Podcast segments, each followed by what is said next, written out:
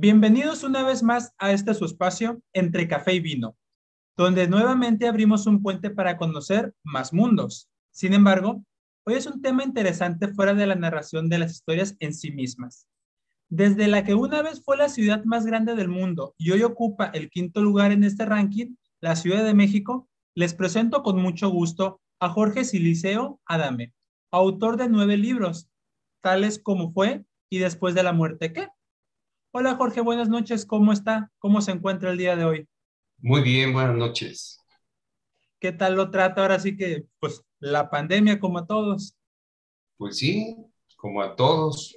sí. Ha habido mucha preocupación, ha habido ansiedad, depresión, muchos problemas que ha generado este virus. A y en todas partes. He tenido la oportunidad de platicar con diferentes personas estos últimos días y me he dado cuenta que en general pero ahora sí que retomando las palabras de mi padre, siempre me decía él de lo malo lo bueno y hay que saber encontrar los, las oportunidades a una de las peores cosas de la vida. Sí. Muy bien. Jorge, para comenzar me gustaría que nos contara un poquito de usted. Me, vi que usted fue maestro de la UNAM, una de las universidades, bueno, en México la universidad más importante que hay y a nivel mundial una de las más importantes. ¿Cómo ha sido esa travesía de su vida? Pues sí, fui profesor en educación continua, estudio de, posgrado de la Facultad de Medicina, este, en algunos cursos, eh, en algunas conferencias que se dieron acerca del adulto mayor, de tanatología y de destreza emocional. Para alguien que ahora sí que puede que no sepa porque no es una palabra muy común, ¿qué es la tanatología? La tanatología eh, pues la palabra en sí eh, significa el estudio de la muerte. Thanatos es el dios de la muerte, hijo de himnos y de la noche para los griegos, y logia, tratado, estudio. Etimológicamente la palabra significa el estudio de la muerte, pero realmente la tanatología ha tenido una vertiente muy diferente. Esta, la tanatología, la inició el doctor Eliad Menikov, un médico ucraniano, un médico ruso, en el año 1901 y él era médico forense, trabajaba con los cadáveres, cadáver del latín que significa cuerpo muerto. Entonces, por eso se llama tanatología, pero realmente la tanatología trabaja con los seres vivos. La doctora Elizabeth Kubel-Ross en el año 1965 tomó la nueva tanatología para trabajar con el adulto mayor, ya muy longevo, y con el enfermo terminal, con enfermedades crónicas degenerativas. ¿Qué es lo que busca la tanatología en sí? La tanatología en sí, pues busca dar apoyo a la gente que está sufriendo de cualquier manera. Puede ser fisiológicamente o también puede estar sufriendo en la parte sentimental y emocional. Entonces es como el trato al duelo en sí, no, tan, no, no específicamente a la muerte, sino a un duelo, una pérdida general.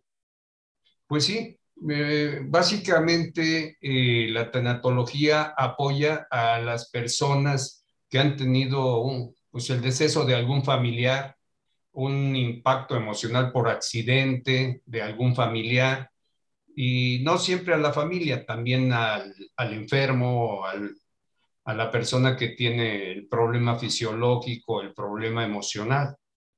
Me imagino, ahora sí que en mi ignorancia, ya que pues la verdad es un tema que solo lo conozco por, ahora sí que oído completamente, imagino que al muerto, bueno, perdón, a la persona con el problema, pues le ayuda a despedirse de la, de la familia.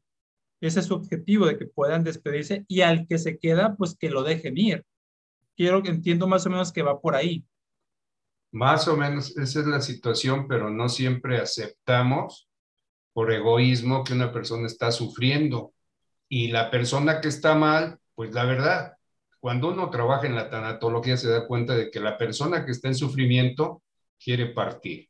Pero bueno, eh, el instinto de sobrevivencia es muy fuerte y mucha gente aún esté sufriendo, pues eh, está con el problema del sufrimiento. Y es un problema pues que he tenido oportunidad de ver diferentes puntos, diferentes, creo que hasta en la televisión, en las series, inclusive hubo un libro muy famoso hace unos, hace unos años porque por una película que salió justamente eh, Yo antes de ti, si no me estoy equivocando, se llama el libro, que se trata justamente de eso, de un, de un muchacho que pues era súper atleta, súper eso, tuvo un accidente creo que de motocicleta, quedó cuadrapléjico y él quiere morir. Y su familia justamente le dice, no, no, no, no quiero, no. Y se trata de que una muchacha que realmente no tenía educación de nada como doctora, se enamora de él y trata de hacer que él se quede con vida. Pero al mm. final de cuentas, de todas maneras, él decide morir. Ahí sería el tratamiento hacia la familia, me imagino, para que puedan respetar la decisión de él. Pues sí, el tratamiento es general, hacia la familia y hacia el paciente. Y todavía cuando muere el paciente queda la ayuda post-mortem, apoyar a la familia para que pues maneje o empiece a manejar su duelo. Entonces, ¿esto usted lo enseñaba? Es lo que entendí en la UNAM. Eh, sí, es eh, una especie de desarrollo de conciencia. Desarrollar conciencia. De hecho, vi que usted mismo me decía en alguna parte que usted le gusta, le da, da cursos de destreza emocional. ¿Qué tipo de cursos son los que da? O ha dado, mejor dicho. De destreza emocional, de tanatología, también hablo de la familia. Entre mis libros tengo uno de la familia, de valores, mis libros son de autoayuda. Tengo tres de tanatología que son y después de la muerte que. El libro eh, siguiente es Detente por un momento, pero no dejes de andar. Duelos. Es un joven que se mata en su motocicleta y cómo se procesa el duelo en la familia, en los amigos. Eh, claro, ningún duelo es igual porque somos diferentes, por eso somos individuales, somos individuos. Y el otro libro es Eutanasia, un concepto que libera o que condena. Ese es mi noveno libro. Y precisamente aquí los tengo. Ah, este es el de Eutanasia. ¿Acaba de, sacar este libro usted? Este es mi noveno libro. Lo presenté en Porrúa, Chapultepec, antes del COVID, en julio del 2018. Mira, hace tres años. No, perdón, 2019. sería, ¿no? Sí, 19. Sí, porque el COVID comenzó en 2020, principio del 2020. Sí, el COVID fue 2020 y ahora 2021, pero fue el 2019, en julio de, de, ese año, lo presenté en Porrúa, Chapultepec, en una librería muy bonita. Es la que más me gusta de Porrúa. sí, como, como que cada quien tiene algún tipo de visión de que Muchos dicen, son solo libros. Pues no, pero tienen, algún, tienen algo que hace que llamen la atención de manera diferente. Sí, pues para mí los libros como escritor son, tienen que ser físicos. Yo pues eso siempre lo, lo voy a pensar. Y ahorita ya con la tecnología tan avanzada, pues ya se ha perdido un poquito eso. Sabe que inclusive, por ejemplo, yo que relativamente soy joven, a mí no me sabe, y lo he dicho muchas veces, leer en el celular, en la tableta, en la computadora. No me sabe, siento que necesito el libro en mi mano para poderlo disfrutar. Claro, sí. Ok. Jorge, ¿cómo comenzó usted? Pues ahora sí que en la literatura, en la escritura, ¿qué lo motivó para comenzar a escribir? Hace, es de toda mi vida, pero nunca pasé de dos páginas. Muchos Hasta tenemos que tuve un evento muy complicado en mi existencia en el año 2002 y como que todo cambió y me propuse hacer un libro completo. Y mi primer libro fue Y después de la muerte que, que es un libro que ha tenido mucho éxito. Ese libro es un libro de autoayuda. A mí me gusta mucho ese libro porque ahí expongo algunas cosas que nos ayudan para pasar mejor un duelo, como por ejemplo, en la página 20 le dice la mamá al hijo, están en el velatorio, le dice, perdimos a tu padre. Y él le dice, no lo perdimos porque no éramos sus dueños. Cuando nosotros consideramos que algo es de nuestra propiedad, es muy complicado nuestro duelo, pero así lo hacemos por inercia. Ya perdimos, perdí un familiar. Y eso pues es patológico en cierto modo. Pero así lo vamos a seguir manejando porque ya estamos acostumbrados. Ok. Ese primer libro es, eh, ¿es de usted, de su historia, o solo fue una explicación que quiso dar? Es este libro. No es exactamente mi historia, pero tiene algunas facetas de algo que me sucedió. Que, pues sí, es algo referente a un hijo. Entonces de ahí, pues, algunas, algunos detalles, pero más que nada fue imaginación y algo espiritual. Usted comparte, pues, enseñanzas que usted tiene, que ha vivido, que ha experimentado a través de su historia. Entonces. Pues sí, la verdad es que normalmente los escritores, cuando hacemos una novela literaria eh, relacionada con la vida, que no sea científica, que tampoco sea imaginativa totalmente, pues estamos proyectando algo propio, Normalmente, normalmente no siempre, ¿verdad?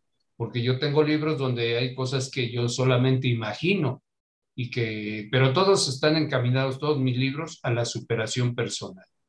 A que eh, si tienes un duelo patológico, se convierte en un duelo normal. Y no sabemos cuál es el normal, como dije, no hay un estándar. ¿Sí? Ok, esa parte me parece interesante. ¿Por qué usted, eh, usted es psicólogo o qué formación tiene primeramente? Psicólogo tanatólogo. Ah, así, así es su profesión. Sí, eh, bueno, tanatología fue un anexo. O sea, usted ya fue especialidad la que tomó. Mm, pues fue una casualidad que yo haya llegado a la tanatología.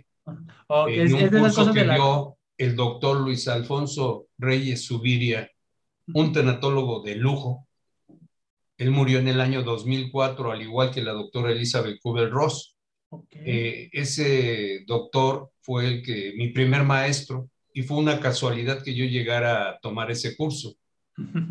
Ha sido una de esas cosas que dices, qué bueno que llega el momento, porque pues, le marcó la vida al parecer. Sí, no digo la marca de las galletas que estaban dando en una reunión, pero sí pedí un café y me dijo la señorita, ¿Quiere galletas y café? Si se apunta usted al curso, adelante. Le digo, ¿en serio?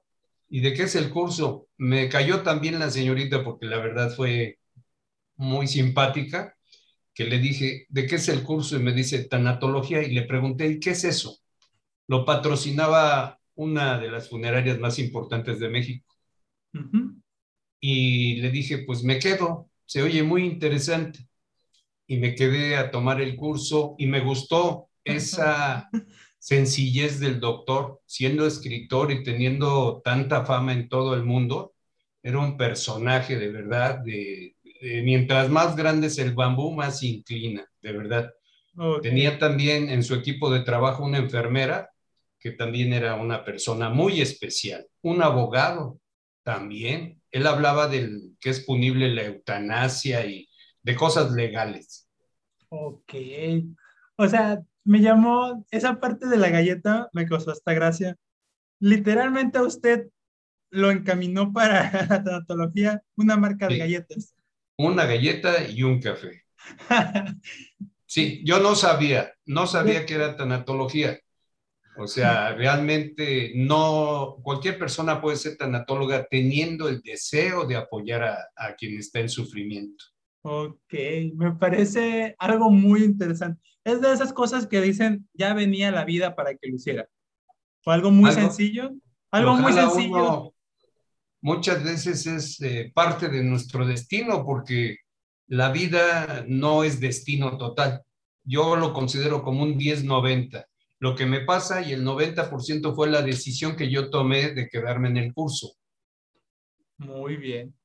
Me gusta esa parte de la galleta, me recuerda el, el efecto mariposa, perdón, se me olvidaba el nombre, que dicen que un simple aleteo de mariposa puede cambiar todo un destino. A usted una, un antojo de un café y unas galletas lo encaminó a lo que es ahorita usted, una persona con nueve libros que sacándole las cuentas casi, casi está sacando un libro cada dos años.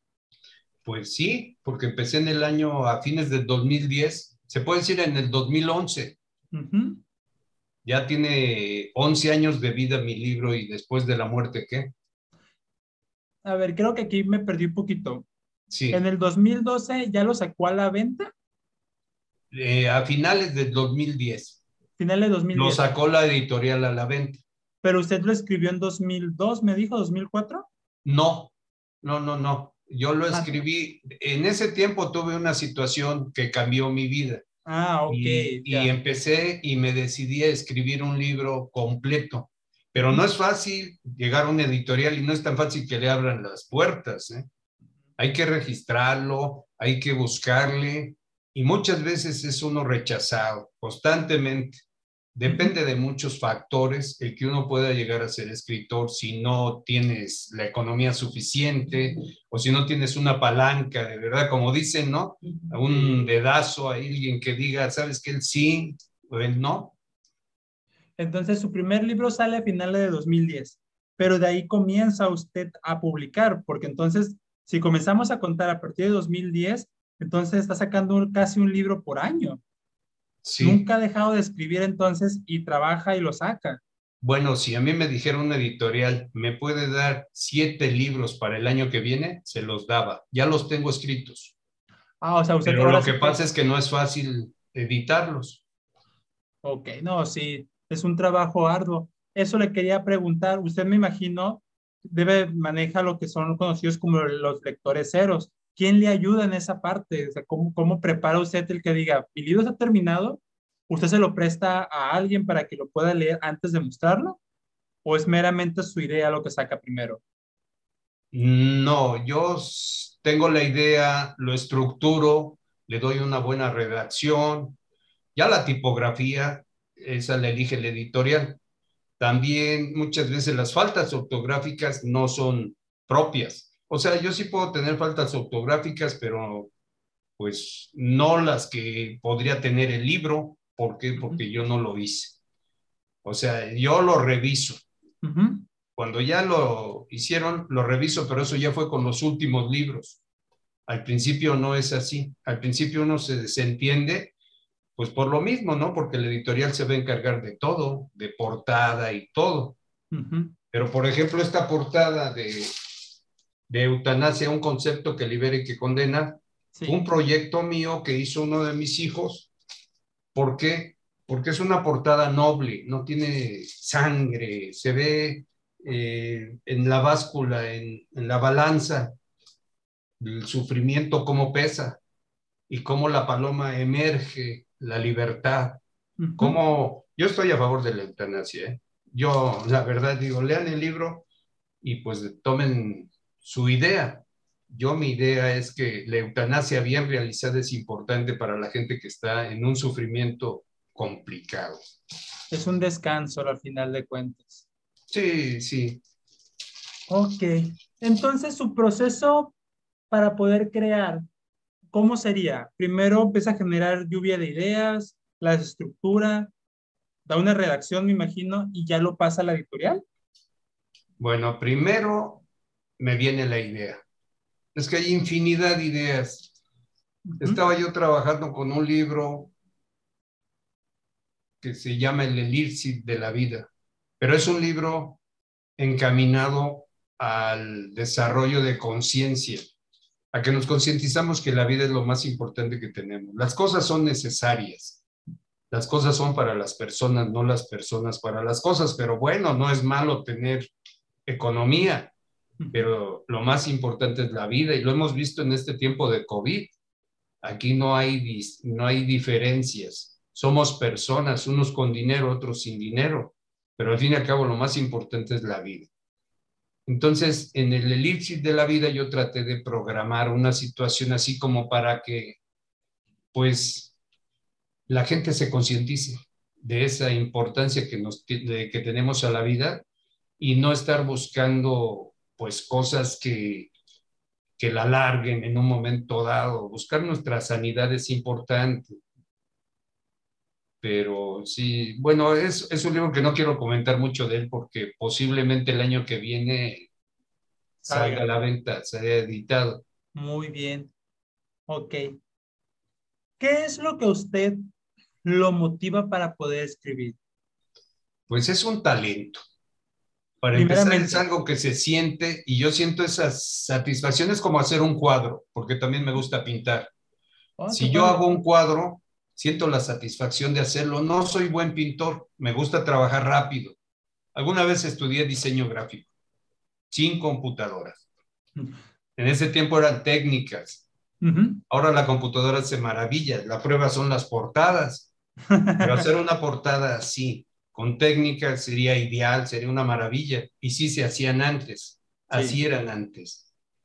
Entonces, pues lo que me motiva es, es algo muy interno, es propio. Eso me da una satisfacción, es como un gusto. Es como un gusto el decir, y hilar las palabras tampoco es fácil. Hay veces que para hacer una redacción, sí, cuesta trabajo. Entonces, terminando la redacción, yo siento esa confianza de poder estar moviendo, a hacer sinónimos, antónimos. Juego con, con la gramática y eso me da la oportunidad de ser creativo. Tengo mi, yo digo que yo tengo mi personalidad como escritor. Me imagino. Sí. Sí, porque y, me imagino que esa personalidad está reflejada en todos sus libros. Sí. ¿Qué consejo usted, ya con su experiencia, con su vida, con sus conocimientos inclusive, le podría dar a las personas que se quieren dedicar a escribir, que quieren comenzar a hacer un libro? Pues primero que tengan esa vocación, que lo sientan. Segunda, que hagan un resumen de lo que quieren hacer por decir algo, eh, van a hacer eh, un libro relacionado con una boda primero. Vamos a unir a dos personajes. Esos personajes se encuentran, ¿cómo se encuentran? Si quieren hacer una narración descriptiva es importante. ¿Cómo es ella? ¿Cómo es él? En mi libro di Después de la muerte que ninguno tiene nombre y todo mundo los relaciona con algo. Eso es lo importante. Ninguno de ellos tiene nombre. Y todo el mundo puede saber que se comunican como usted y como yo. Ok, eso suena interesante porque pues estamos acostumbrados a nombrar todo. Siempre está, el ser humano está, estamos, el cable tipo A, el cable tipo B, el este, el aquello, la diferencia, un color a otro. Ajá. y que usted no le haya puesto nombre, suena muy interesante. Inclusive desde, desde acá, podrías inclusive uno mismo empezar a proyectar nuestras personas queridas, nuestros seres queridos en ese tipo de personajes entonces. Exactamente. Esa es la idea. Entonces, se puede decir la hermana, pero no la hermana tal, la hermana.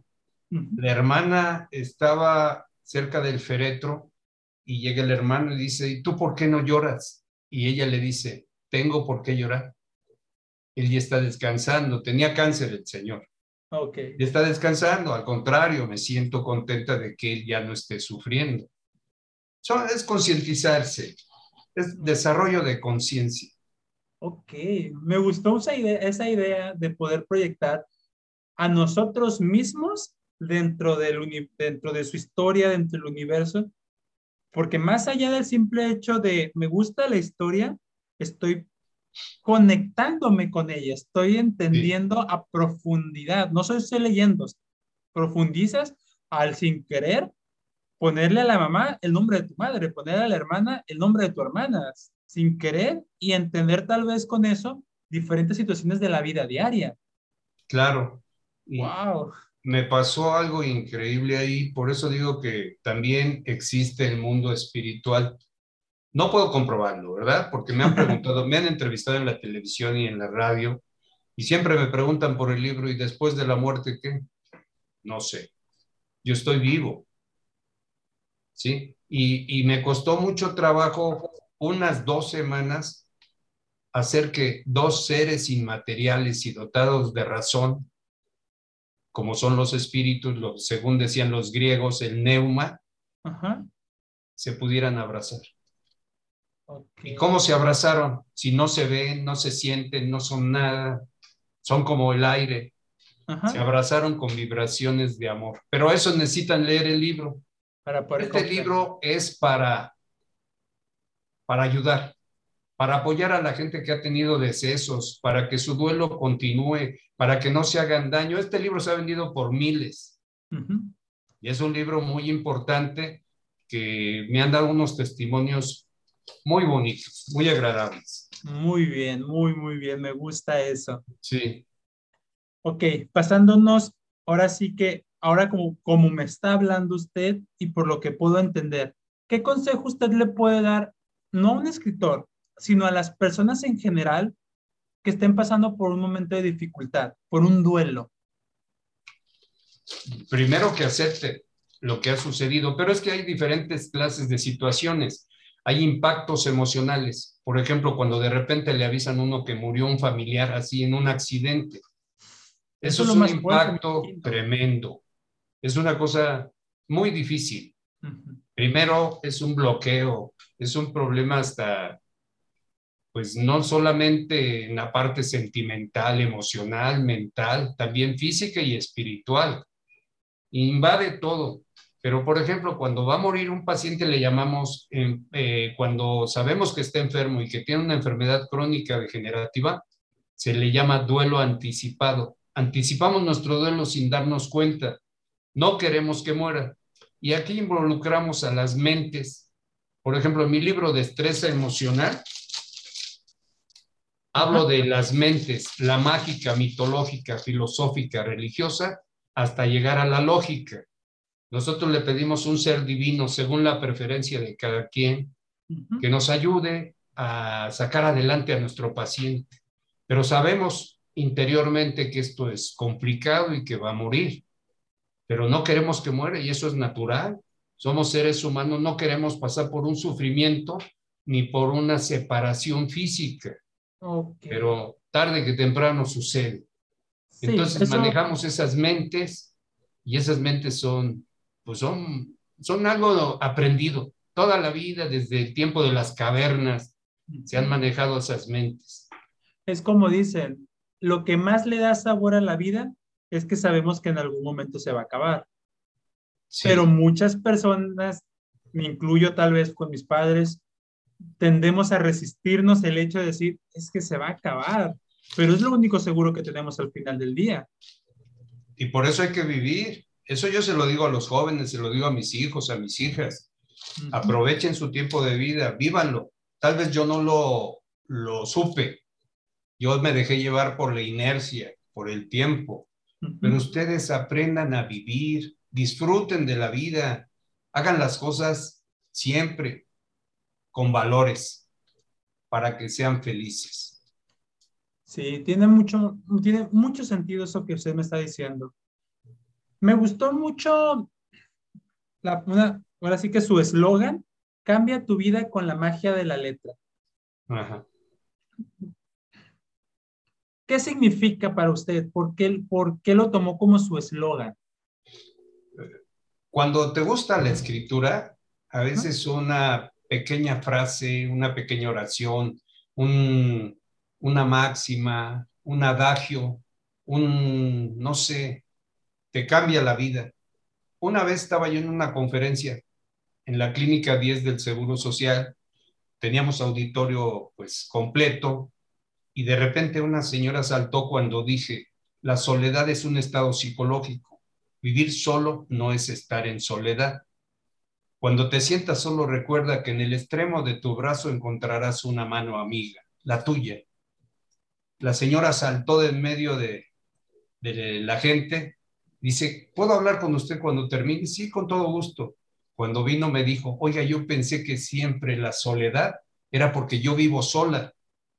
Ya después ya teníamos a la señora ahí formando parte del grupo de la tercera edad, feliz, iban a fiestas, cambió su vida. Una sola frase, una sola, un solo adagio. Hay otro, por ejemplo, de Buda, que dice, el dolor es inevitable, el sufrimiento es opcional. Tú sabes si quieres sufrir, de todas maneras tu familiar ya se murió. Sí. Ahora, ¿quieres sufrir o quieres recordarlo con cariño, con comprensión? No queremos que se mueran, yo no quiero que se muera ninguno de mis familiares, ya me ha pasado, pero la verdad no quiero, yo entiendo a la gente porque comprenderla no puedo, Para comprenderla necesitaría estar en su persona y pues, no estoy. Sí, es que es como diríamos a la señora esta que me comenta, es como se dice coloquialmente, le cayó el 20. Le cayó el 20. Hay ciertas palabritas, ciertas frases, situaciones que dices tú, wow, con esto entiendo pues esto otro, y, y, el mundo inclusive llega a cambiar hasta de color, como dirían luego, por esa parte que usted le dijo, o sea, la vida de la señora cambió radicalmente solo por una frase. Tiene mucho motivo, mucha razón, entonces cambia tu vida con la magia de la letra, ¿sí? Sí, ahora que me lo explicas, sí es como que, wow, o sea, ya entendí cuál es el punto. Tengo un libro. ¿Sí? Que se llama, este es el de duelos. Es detente por un momento, pero no dejes de andar. Nunca les he dicho por qué le puse ese título. No me lo han preguntado. ¿Y por qué se llama así? Porque en, un compañero, yo voy a un deportivo. Un compañero le hicieron una trepanación ¿Trepanación? Hubo un problema. le cortaron aquí arriba, le hicieron un, trabajo en la, cabeza, en el cráneo. Ok. En el cráneo. Entonces estaba triste después de un tiempo, claro, no quedó muy bien. Y estaba recargado en una pared y yo llegué y le dije, detente por un momento, pero no dejes de andar. Al otro día llegó y me dice, ¿te puedo dar un abrazo? Pues, pues sí. Nos dimos el abrazo. Gracias por lo que me dijiste ayer. Él cambió toda su vida, empezó a volver a generar ese entusiasmo, ese entusiasmo que ya no tenía. Y cuando no tenemos entusiasmo, lo único que va a pasar o nos deprimimos o llegamos más pronto al final. Ok, sí, es que tiene, ahora sí que es como dicen, o sea, eh, si puedes correr, corre, si no puedes correr, camina, si no puedes caminar, gatea, arrástrate, pero el punto es tratar de hacer algo, o sea, la situación ya la tienes. Lo acaba de decir usted, como dijo Buda, ya está. Si tú quieres sufrir, pues sufre. Si quieres que te duela, pues ni modo, pero otra vez cito a mi padre, porque mi padre me usa su frase que dice, de lo malo a lo bueno, aprendes a, a llevar las cosas de la mejor manera posible. Sí. La vida va a ser más dulce así. Hay frases muy importantes. Yo luego mando frases por las redes como por ejemplo esta, no le eches más combustible a las llamas de tu dolor. Está bien en el libro. ¿Sí? Eh, lo que, ¿Qué quiere decir eso? Que si ya tienes dolor, pues no le pongas más combustible para que se convierta en sufrimiento. Acepta tu responsabilidad como persona individual. Acepta también que tu familiar ya está descansando, que está bien. La tristeza es de los que nos quedamos.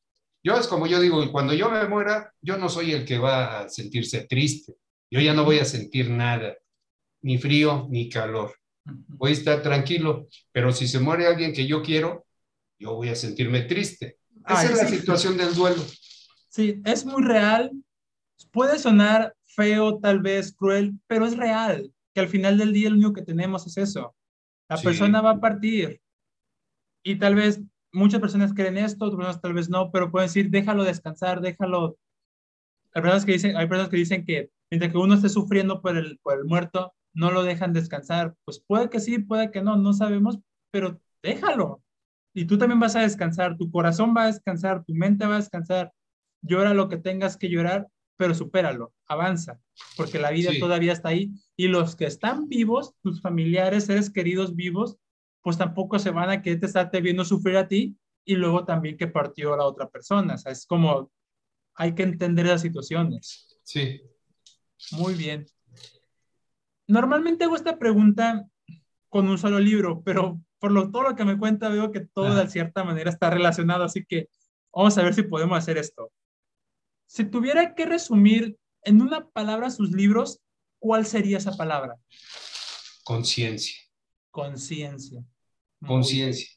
Eh, eh, mis libros son eh, a lo mejor ciertas experiencias, en mínimo, pero toda la imaginación creativa que le pongo es para ayudar, no para perjudicar. Quien lea mi libro, y mucha gente me lo ha dicho, ha salido de muchos problemas, ha salido de mucho sufrimiento psicológico, eso es importante. El considerar que la vida tiene una situación natural que es la muerte, es su equidistante. Por eso hay que vivir, no esperar a pensar nada más cuándo me voy a morir. Por eso tanta gente grande, ¿sí? Pues si pierde el estímulo, pierde las, eh, los deseos de vivir, es precisamente por estar pensando en que va a morir. Quitar el miedo a la muerte, decía mi profesor Luis Alfonso Reyes Subiria, quitar el miedo a la muerte es dar vida en plenitud. Muy bonito, quitar, muy bonito. Sí. Vamos a comenzar a hacer unas tres preguntitas y con eso estaríamos terminando, Jorge, por, por hoy. La primera es, ¿quién es su autor favorito?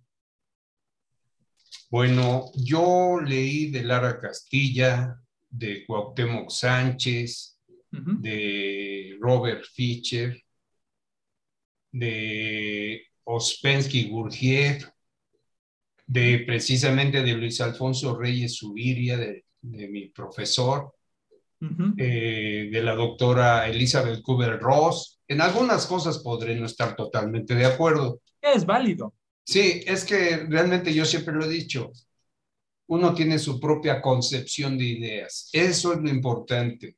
Si ser eh, una persona que quiere nada más copiar, pues no es muy práctico para un escritor. Uno tiene que tener su propia visión, manejar su propia visión para poder realizar lo que uno desea.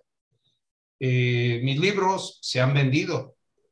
Hay libros que se hacen muy buenos libros, pero no se venden. Pero también ¿Por qué? No lo sabemos. Mis libros se han vendido porque yo fui el primero en comprar mi primer libro. El primero de miles que se han vendido, fui yo el primero en comprar. Lo fui a comprar a la librería donde llegaba, quiero uno. Era la satisfacción nada más, el orgullo de sentir que yo podía comunicar mis, mis pensamientos a través de la letra. Por eso, le puse... su primer fan. sí, claro, claro que sí y es un libro exitoso totalmente. Por eso me han entrevistado en Canal 158, en Qué de la Cultura, La Hora de Lauren, en eh, la aventura de escribir autobiografía. Eso también es muy placentero para mí porque me ha ayudado mucho a, a desarrollar más pensamientos de positivismo, de querer hacer las cosas mejor cada día. Muy bien. ¿Existe algún libro que desde su perspectiva, desde su idea, usted dijera, yo creo que este libro toda la gente debe de leer? No, porque al mismo tiempo como somos individuales, tenemos diferente forma de pensar. Ojalá y todos manejáramos los valores. Eso sería importante. Entonces yo recomendaría un libro de valores, donde tenga valores. Tengo un libro de la familia, Ajá. Y yo, por ejemplo, veía que decía en el metro de aquí de la Ciudad de México hace años, había un letrero que decía, los derechos de los niños. Y aquí yo también puse sus obligaciones, no nada más derechos. Para tener derechos, para poder nosotros recibir un salario, tenemos que trabajar. Sí. Y los niños no es que tengan que trabajar, tienen que estudiar, tienen que ser responsables de sus actos y nosotros como padres los tenemos que orientar y guiar hacia un camino de valores para que ellos sean felices. Pero bueno, las situaciones no son fáciles. Que es algo que me he dado cuenta últimamente. Las, vivimos en la época de todo lo rápido, del fast food, del fast service, de todo así, que muchas personas se tienden, tendemos, mejor dicho, a olvidar que no las cosas no son gratis, que no porque, hey, prendo los dedos y ya hazlo. Que las personas piensan que todo es fácil, que ya no se quiere, ya no te debes de esforzar, cuando realmente la vida, pues no es así. Y muchas personas se enojan por ese motivo. No, pero es que es la realidad. La vida, la vida hay que, ahora con esto que pasó del COVID, hay que darle un nuevo sentido. Hay que cuidarnos, hay que ser honestos, responsables, no perfectos, no dije perfecto, porque es muy complicado ser perfecto. Nadie va a ser perfecto. Podemos cometer errores, pero podemos empezar un nuevo ciclo de vida. Podemos empezar a hacer las cosas como no las hemos hecho, pero siempre tendientes al respeto. hacia nosotros principalmente y hacia los demás. Muy bien, tiene toda la razón. Sí. El, el español, el castellano, esta lengua que hablamos nosotros, es una lengua extremadamente amplia.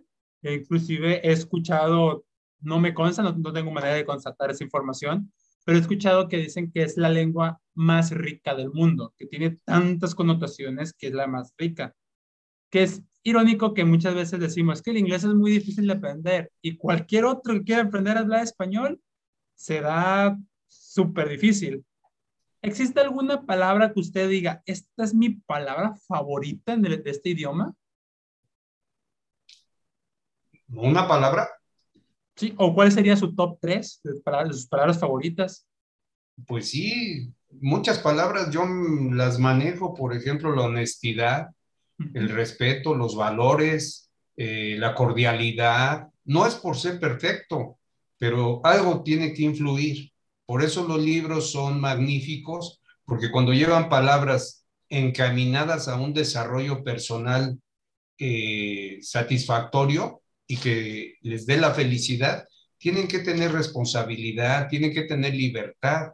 La libertad no solamente la tenemos en la parte exterior, poder andar por donde queramos, si es que podemos, ¿sí? Sino la libertad interna, el no tener esos pensamientos a veces tan nocivos que hemos creado a través de nuestro tiempo de vida, el hubiera, también esas sensaciones que a veces traemos adentro como son el rencor, el resentimiento, los sentimientos de culpa, la envidia, todo eso votarlo. Para ser feliz no debe de haber ningún sentimiento que sea de ese estilo, de ese tipo. Muy bien, Jorge. Pues me ha dado mucho gusto platicar con usted. Me, me llevo algo, yo en lo personal me llevo algo bonito, algo que, que sí me enseñó. Espero que las personas que nos hayan oído pues puedan también llevarse algo y más aún que la persona aquella que tenga la oportunidad de adquirir uno de sus libros o que simplemente esté pasando por un momento así, pues creo que ya saben dónde podemos comenzar a consultar para poder avanzar. Voy a poner por aquí en alguna parte en, los, en, los, en la descripción del video las, las redes de Jorge, también voy a poner dónde pueden conseguir sus libros. Pues si alguno hay interesado, pues por ahí pueden acercarse a él. Jorge, antes de despedirnos, ¿gustaría decir algo usted, algo a, su audiencia? Sí, sí, claro. Bueno, aprovechando este canal, yo les voy a decir a las editoriales, de por sí ya te estoy en pláticas con alguna de ellas. La editorial Libra, donde yo estoy, pues está terminando su tiempo de vida. Entonces, necesitamos que el que quiera comercializar unos libros que ya se han vendido por millares, eso ya es oportuno, no apenas van a salir a la venta, pues que se comunique conmigo que me mande un mail a jorgesiliceovida.hotmail.com y pues nos ponemos de acuerdo. Y si no, pues de todas maneras seguiremos escribiendo porque ya esto es algo propio, es algo personal. Es, eh, no es dejar, eh, como dicen, ya eres escritor, ya plantaste un árbol, ya te puedes morir. No, es hacer las cosas como tú las sientes dejar esa transmisión de ideas, no para confundir y menos para cambiar a la gente.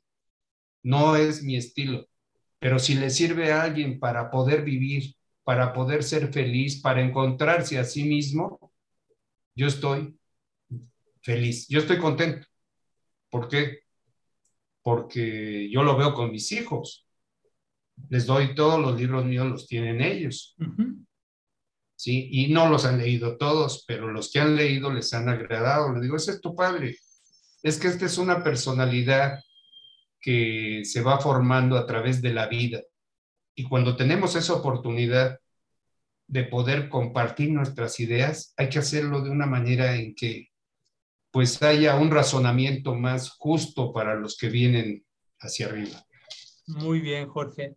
Entonces, ahora sí que si hay una editorial pues ya saben, si hay alguien interesado en sus libros, también estaremos, también se podrá ver por aquí.